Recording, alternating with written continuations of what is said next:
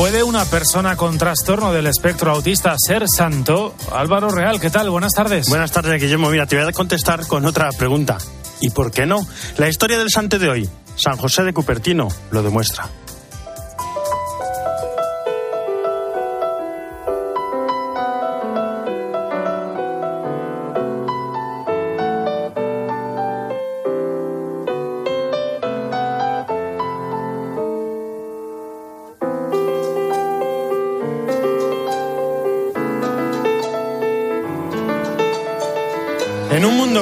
Hoy, en el que se descarta a los que son distintos, incluso como ocurre en Francia, se pide que los niños con síndrome Down no aparezcan en la televisión felices, viene bien recordar que no hace falta ser un genio para ser santo. La santidad es cosa de humildes y las personas con discapacidad intelectual están llamadas a la santidad tanto como cualquier otra. El santo de hoy lo demuestra. San José de Cupertino fue ridiculizado por sus dificultades intelectuales y sociales. Le llamaban el Gapper por pasar la mayor parte de su infancia mirando fijamente con la boca abierta. Apenas sabía leer y con frecuencia estallaba en ira. Dicen que en medio de la oración se apagaba y miraba al vacío. Hoy los médicos dirían de él que padecía autismo. Se le pidió que estudiara para el sacerdocio y milagrosamente, para eso sí que estudió, pasó el examen. Fue conocido por su levitación, volaba, sí, volaba. También fue conocido por sus momentos de piedad, por su meditación cotidiana, por su gran amabilidad, por su despreocupación por lo terreno y por su absoluta humildad. No será el único. Santágueda Kim no sabía leer, nunca pudo aprender, no tenía capacidad. Solo conozco a Jesús y María, decía. Santa Bernadette Subirús, a los 14 años no sabía contar ni sabía leer. Tenía grandes problemas intelectuales, pero la eligió la Virgen para mostrarse. Santa María Bertilla, San Zan Guailú, hay tantos y tantos santos. Piénsenlo. ¿Qué pasaría hoy con ellos? Quizá hoy, donde todo depende de la productividad, podrían ser descartados. Jesús Luis, ¿qué están? ¿Cómo ¿Qué estás? tal, buenas Álvaro? tardes. Muy buenas tardes. ¿Qué santos tenemos esta Pues semana? mira, en esta semana, concretamente mañana, tenemos a San Genaro, ese santo mártir de los primitivos tiempos, y que recordamos que igual que pasa aquí con San Pantaleón, siempre a lo largo del año pues tenemos propiamente esa licuación también de su sangre, la licuación de su sangre que es justamente el día que fueron en mayo trasladadas sus reliquias, el día de su fiesta, y también el 17 de diciembre, ¿por qué? Porque el Vesubio iba a entrar en erupción, pidieron al santo y él evitó también que aquello. Entonces, esos, esos tres días siempre, pues como aquí pasa con San Pantaleón, va la gente a comprobar si realmente se han licuado es la sangre en la reliquia. Después el día 20 tenemos unos grandes santos que es San Andrés King y Pablo Chong, que son mártires coreanos que murieron dando la fe. Siempre los papas, Juan Pablo II, Pablo VI, también ahora Benedicto XVI, Francisco, recuerdan que así es el continente de la esperanza, ¿cómo no? Tenemos precisamente a estos santos, como tuvimos a San Carlos Luanga, y ellos dan la vida también ahí en Corea donde se dice que no entre ningún misionero extranjero. Entonces ellos traen misioneros extranjeros y evangelizan y mueren mártires como algunos españoles. El día 21, ¿a quién tenemos? Pues el 21 tenemos al, apóstol y evangelista San Mateo, recaudador de Cafarnaún que se convierte cuando Cristo le llama, que se convierte en su ferviente apóstol, que muere mártir después de la resurrección del Señor y que es el autor del primer evangelio que tenemos en la Escritura y se le representa con un nombre porque él empieza hablando de la genealogía del Señor como alguien entroncado en la historia para hacerse hombre. El día 23 tenemos a alguien muy querido en el pueblo fiel, que es el Padre Pío. El Padre Pío que nace en Italia, que tuvo los estigmas de la pasión, que tuvo el don como el cura de Ars de conocer almas y que después fundó también un hospital en beneficio de los ¿Algún, necesitados. algún día haremos un programa entero del Padre Pues Pío, del Padre Pío, porque mucho, porque mucho también tuvo los encontronazos y exorcizó a muchas personas y un hombre muy querido. Y por fin, pues también una muestra del amor de Dios para librarnos del pecado y de la esclavitud, como es el día 24, la Virgen de la Merced. Muchísimas gracias, Jesús. Gracias.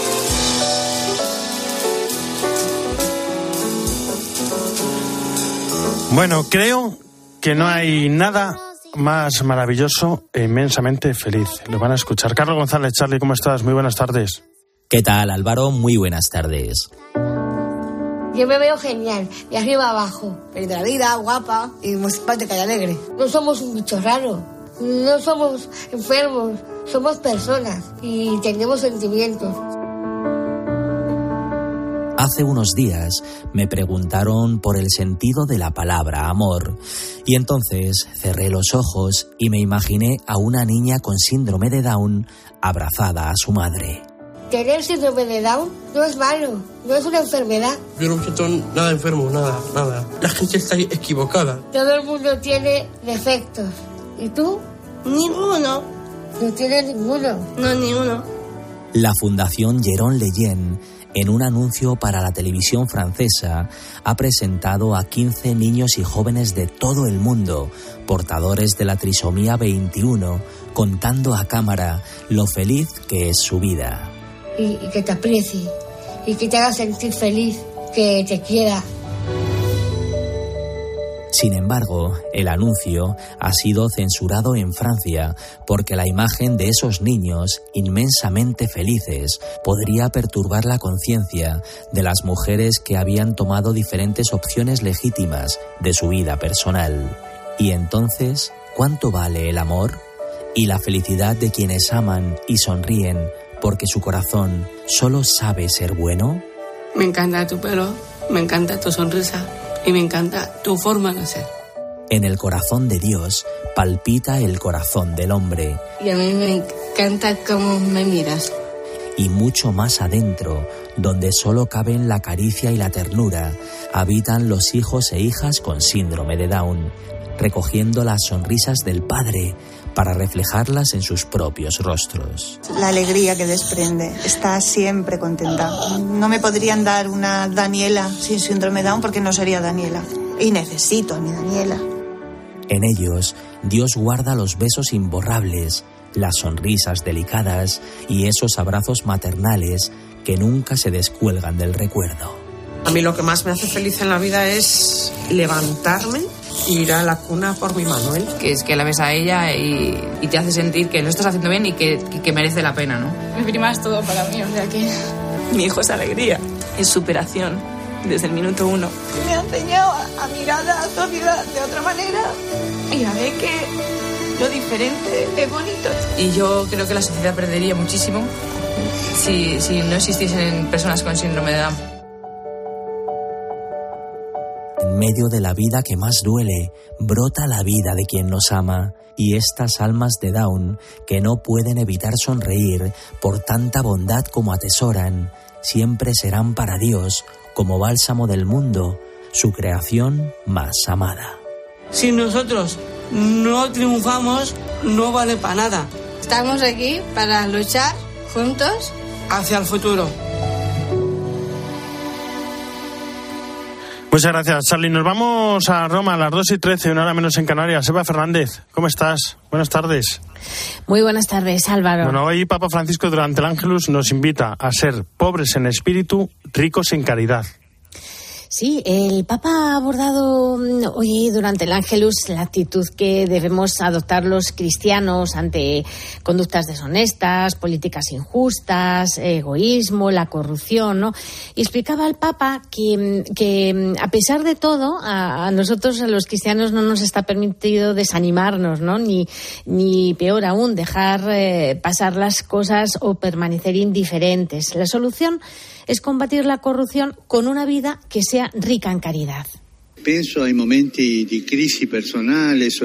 Anche Pienso en los momentos de crisis personal, social, pero también eclesial. A veces nos dejamos vencer por el desánimo o caemos en la queja y en el victimismo. Sin embargo, dice Jesús, se podría también ser astuto según el Evangelio, ser despiertos y atentos para discernir la realidad, ser creativos para buscar soluciones buenas para nosotros y para los otros. E. Hoy tocaba una parábola difícil, ¿no? Decía el Papa. Sí, sí, sí, es que era, era difícil, pero nos quedamos con este, este consejo del Papa, ser creativos y, y recordar siempre que para heredar la vida eterna no es necesario acumular muchos bienes, sino que lo que cuenta es la caridad. Bueno, y tras el rezo del Ángelus, el conflicto de Azerbaiyán y Armenia y la guerra de Ucrania, los mensajes del Papa. Por cierto, ¿qué le ha pasado al limosnero del Papa? Bueno, pues menudo susto nos ha, nos ha dado el cardenal Krajewski, ¿no?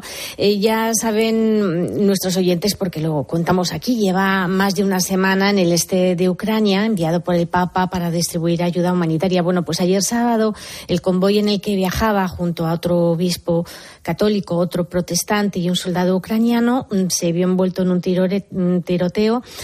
todos eh, están a salvo. Em, lo impresionante era escucharlo porque, mm, porque aunque todavía no se saben si ellos eran propiamente el objetivo de los atacantes o era un tiroteo más, ¿no?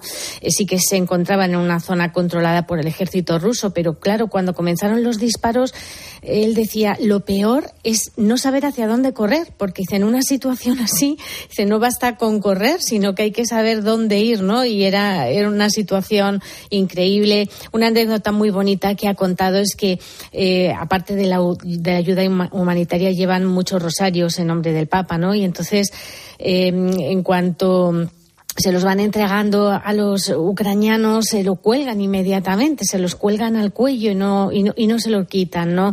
Y es verdad que, mm, que ha comentado, ¿no? Que, mm, que es realmente, que le dan ganas de llorar, ¿no? Lo que se está encontrando al descubrir a tantas personas eh, eh, que han muerto, ¿no? Y luego a lo, lo, que te refieres, efectivamente, el Papa hoy al finalizar el Ángelus, además de pedir rezar por Ucrania, se ha detenido especialmente en los recientes combates que están ocurriendo entre Azerbaiyán y Armenia. Expreso mi cercanía espiritual a las familias de las víctimas y pido a las partes que respeten el alto el fuego para alcanzar un acuerdo de paz no olvidemos que la paz es posible cuando callan las armas y comienza el diálogo. Y continuamos rezando por el martirizado pueblo de Ucrania y por la paz en toda tierra ensangrentada por la guerra. Y ya nos ha adelantado Álvaro, el próximo miércoles en la audiencia general tendremos resumen eh, con sus sensaciones y sus experiencias tras el viaje a Kazajistán. Pues estaremos, estaremos pendientes de lo que nos diga el Papa el miércoles. Muchísimas gracias, Eva. Buen prancho. Arrivederci. Buen prancho, arrivederci. Hasta pronto. En mediodía, El Espejo. Álvaro Real. Cope, estar informado. ¿Estás preparado? You're ready, yes. Lo hemos conseguido una vez más. España a por su cuarto Eurobásquet. ¡Triplón! ¡Triplón! Este domingo la final del Eurobásquet 2022 se juega en Cope. España-Francia. ¡Bestia eres, Rudy! Y además la Liga. Derby madrileño. Atlético de Madrid. Real Madrid. Todo esto va a pasar en tiempo de juego. Lo va a contar la Cope. Lo está... Tiempo de juego. El número uno del deporte. Paco González, Manolo Lama y Pepe Domingo Castaño. Los números uno del deporte. ¡Qué locura!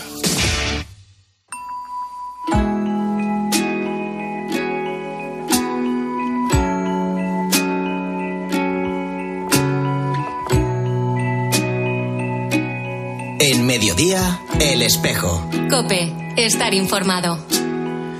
Cuando despierto y el agua me cubre hasta la mitad,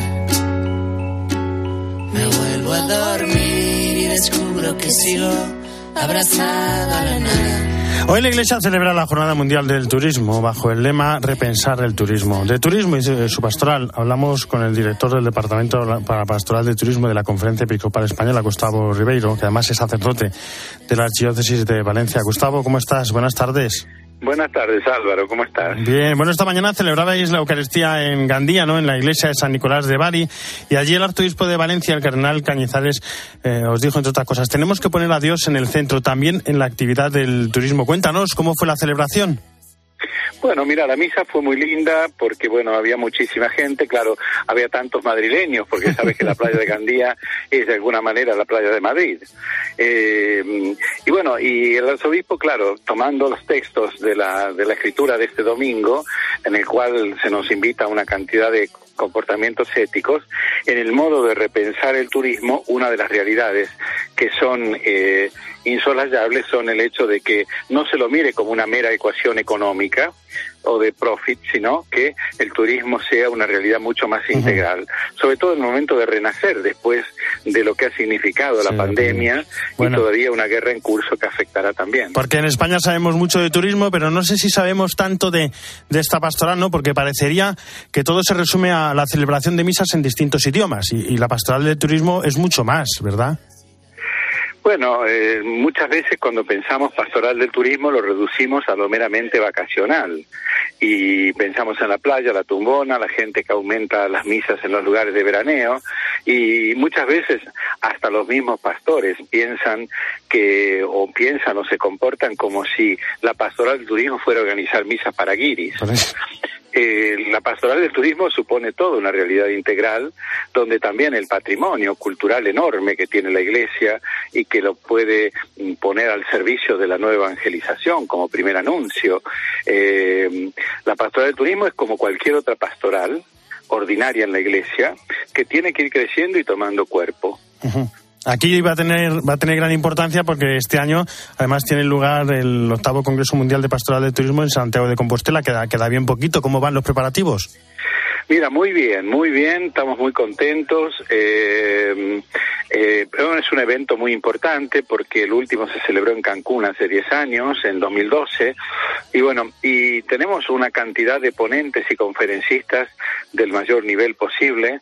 Eh, hemos invitado particularmente a Monseñor Fisichella porque es el prefecto del Dicasterio de la Nueva Evangelización y entendemos que el turismo tiene que estar en este lugar de primer anuncio, de nueva evangelización, es un espacio fabuloso donde en un momento precioso y sagrado del descanso, las personas pueden ser invitadas a abrirse a la puerta de la fe. Me encanta eso que dices porque veo que además en el, en el, Congreso, entre otras cosas, vais a hablar de la teología del descanso. Y es que me encanta el título, pero digo, voy a profundizar qué es, de qué va esta teología del descanso.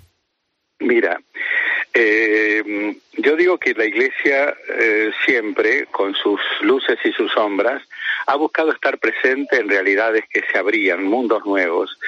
En la mitad del siglo XIX, cuando comenzó la era industrial y la, el traslado de la gente a las grandes ciudades y la despoblación del campo, que no es de ahora, la Iglesia buscó estar presente desde la encíclica Rerum Novarum a todo lo que significó la pastoral obrera, todo lo que significó el hecho de nombrar a San José patrono de los obreros o de los trabajadores. La Iglesia no quiso estar ausente en un mundo que entendió que era un, un cambio epocal. La Iglesia no quiere estar ausente hoy en el cambio epocal del siglo XX y del siglo XXI, que es el tema del turismo. Son 1.300 millones de personas, 1.300 millones de personas que cada año se desplazan para hacer turismo de los cuales 300 millones lo hacen por motivaciones religiosas. Evidentemente que es una, los números asustan. Y si pensamos en España, por ejemplo, es la mayor destinación de turismo vacacional y de ocio del mundo, donde vienen 84 millones y medio de personas cada año y donde nos dejan el equivalente al presupuesto de salud y educación juntos.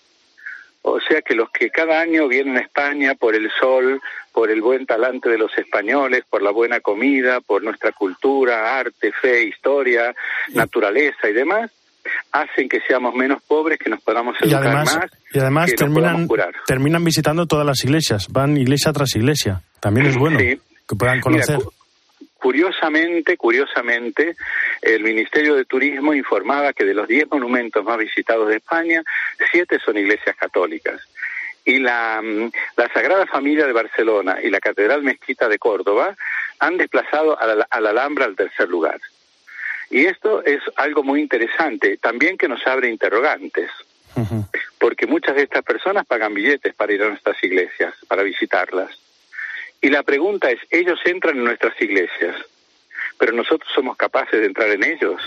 Somos capaces de por lo menos eh, dejarles el interrogante sobre un espacio que es sagrado que visitan, no como una mera visita cultural o para escuchar la ficha técnica que se les puede dar cuando se les explican mármoles eh, eh, estilos, autores, pero no se, no se, no se invita al misterio, a dar un paso más, Pues sí. a leer, a leerlo en clave de misterio, de signos y símbolos. Hay mucho, hay mucho que hacer. Gustavo Ribeiro, responsable de la Pastoral de Turismo de la Conferencia Episcopal Española. Muchísimas gracias por estar con nosotros. Que vaya muy bien el, el Congreso. Un fuerte abrazo. Bueno, gracias Álvaro. Un abrazo, buenas tardes a todos. Y nosotros nos vamos, Hispanoamérica. Brindo por este afán de libertad, por la firme esperanza de cambiar. Brindo por esta fuerza al caminar por la vida y por el mar. Desde Buenos Aires, Esteban Pítaro, ¿cómo estás? Buenas tardes. Muy buenas tardes, Álvaro. ¿Cómo estás vos? Bien, una pregunta. Tú has hecho turismo en España, ¿no?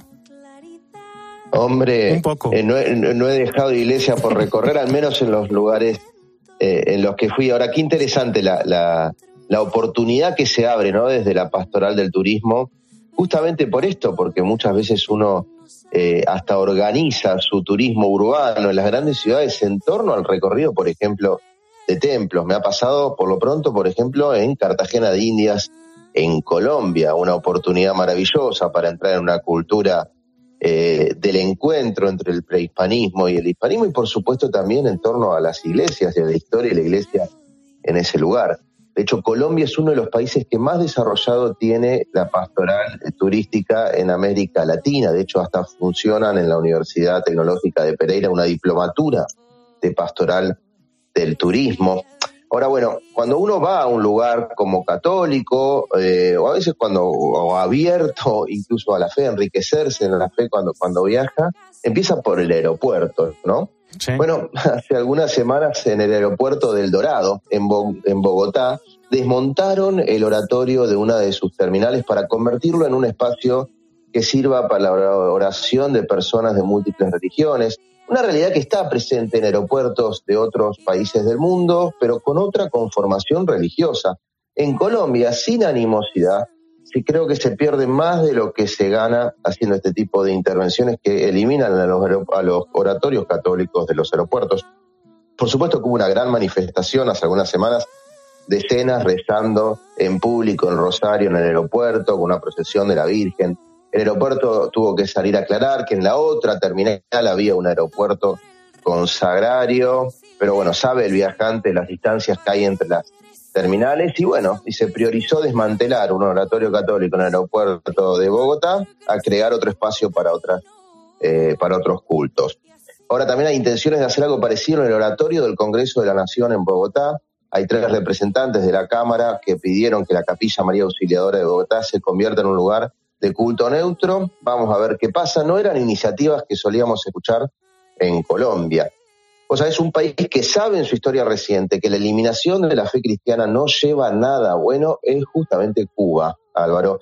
Nada se ganó cerrando templos en Cuba. Y en estos días Cuba se prepara para un referendo sobre el nuevo Código de Familia, una legislación que va a ser sometida a voto popular, que como expresaron los obispos cubanos, tiene algunas luces como la protección del anciano, del discapacitado, el rechazo de la violencia en el hogar, pero por otro lado tiene muchas sombras como la pérdida del valor del matrimonio, el valor de la maternidad, el valor de la familia, a través de distintas facultades que tendrían los cubanos con este nuevo código si se aprueba. El referendo es el próximo domingo. Muy interesante, Álvaro, con real valentía, porque aún hoy hay intimidaciones y castigos al que piensa distinto, particularmente periodistas, particularmente figuras públicas. La iglesia cubana se animó a cuestionar la campaña oficial que pide los cambios en la familia sin dar a conocer fehacientemente las distintas miradas que hay sobre el tema. La historia cubana, Álvaro, muestra que eliminar la expresión pública de la fe, eliminar, eh, por ejemplo, templos, limitar la expresión de la fe, no supone ningún avance, ni político, ni social, ni ideológico, por supuesto no económico, de ningún tipo. Esperemos que Colombia siga por la senda que hace que el, turismo, el turista cuando visita Colombia no solo goza de paisajes, sino que además tiene oportunidades de crecer en la riqueza de su alma con la rica y profunda cultura religiosa que tiene Colombia para regalar al turista. Y anda que no tiene cultura religiosa para regalar. Esteban. Piétalo, un fuerte abrazo. Hasta la semana que viene. Un abrazo enorme, chao.